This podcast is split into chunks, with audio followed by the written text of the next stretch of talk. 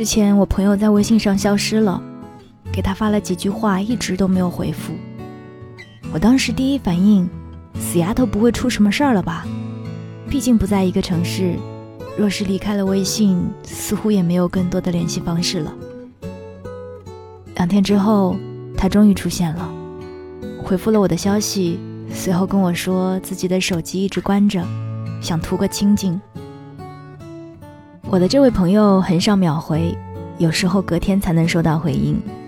我刚开始很难接受，这样时间错乱的聊天方式会让我没有精力不断的去翻阅聊天记录，回忆自己说那些话的时候到底有什么样的情绪。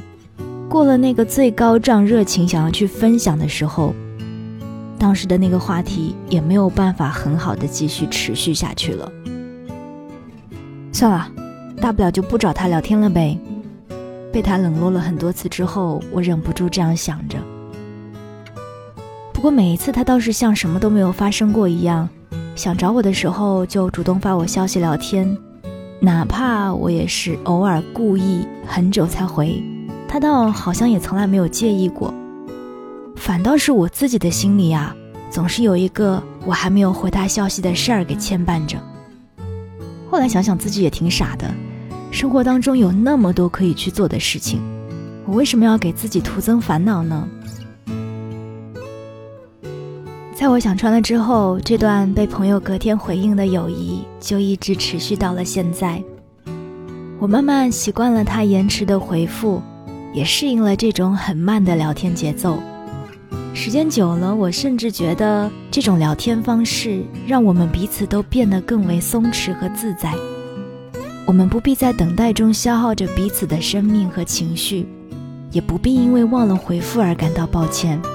想到了，不忙了，就回复一段自己当下的真诚想法。我的社交安全感从秒回变成了无论多晚。对方都不会忘记回复我，每每看到对方的消息，就好像是收到了一份未知的礼物，兴奋而快乐。我曾经一度觉得，先回复消息再更新动态是基本的礼貌，那时的社交安全感也都藏在及时回复里，甚至我还把秒回约等于被偏爱和被在意。如果在主动发出信号后得不到及时和我想要的回应，我就会胡思乱想，默认自己一定是打扰到了对方，或者是说错了什么。那么以后我可能再也不会主动给对方发消息了。也因为知道这种感觉有多难熬，所以在过往的社交关系当中，我都争取让自己不要做那个已读不回的人。工作收到消息，我会秒回。走路的时候收到消息，我会秒回；聚会的时候收到消息，只要看到消息，我几乎都会秒回。在不知不觉间，我一次次的被社交网络给绑架，还仿佛被绑得心甘情愿、甘之如饴。那段你灰色头像不会再跳动的时代，恍然间已经变成了十年之前。而如今，无论是微信还是钉钉，都已经不再有隐身或者是下线的功能选择。忘了从什么时候起，无线网络几乎连接了所有的你和我。我们的手机也不再关机了，我们可以二十四小时都保持在线。我们变得永远有事要忙，有消息要回复，有关系要处理好。这样很好，打开手机。播出视频只要十五秒，就可以看见远隔千里的亲人和很久不见的朋友。但这样也不好，对话框的另一边总是充斥着毫无营养的对话，自以为是的体贴和关怀，以及超负荷的工作量。但只要对方发出，我们都不好意思不回复。消灭最近信息上的红点，似乎已经变成了我们的本能之一。就连更新朋友圈，大家也都默认了，要回复完所有的消息之后再更新。小心翼翼，变成了一部分人的网络社交新常态。我们总是在担心谁会多想，于是，在为别人着想的同时，也忽略了太多自己的真实感受。可如果小心翼翼的那个人是我的好朋友，那我更希望他可以扔掉手机，躲进生活，什么时候开机就什么时候回复我的消息。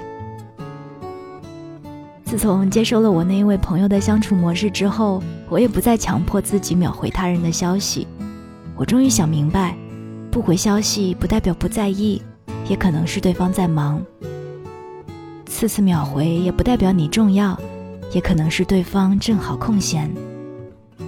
我没有办法让朋友拒收那一些必读必回的消息，但我想，最起码我可以做他已读不回的那个朋友。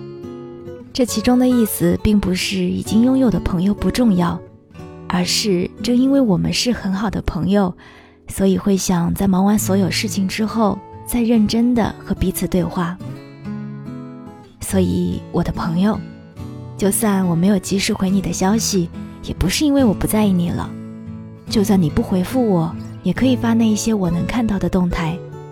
就算我们说了晚安，在各自忙碌，你也不必担心会留下还没睡的迹象。如果社交很累，我更想我们可以做在彼此累了的时候接住对方的那个人，不用担心我会生气或者离开。已读随意回，是我给你的特权。我只想陪你一起躲进生活。我是 CD 双双。那么你身边有没有这样一个可以轻松相处的朋友呢？欢迎在节目的评论区跟我分享你给自己最好的朋友的一些特权。好啦，我们下一期再见吧。Underneath the moon, underneath the stars, Here's a little heart for you. Up above the world, up above it all. Here's a hand to hold on to. But if I should break, if I should fall away.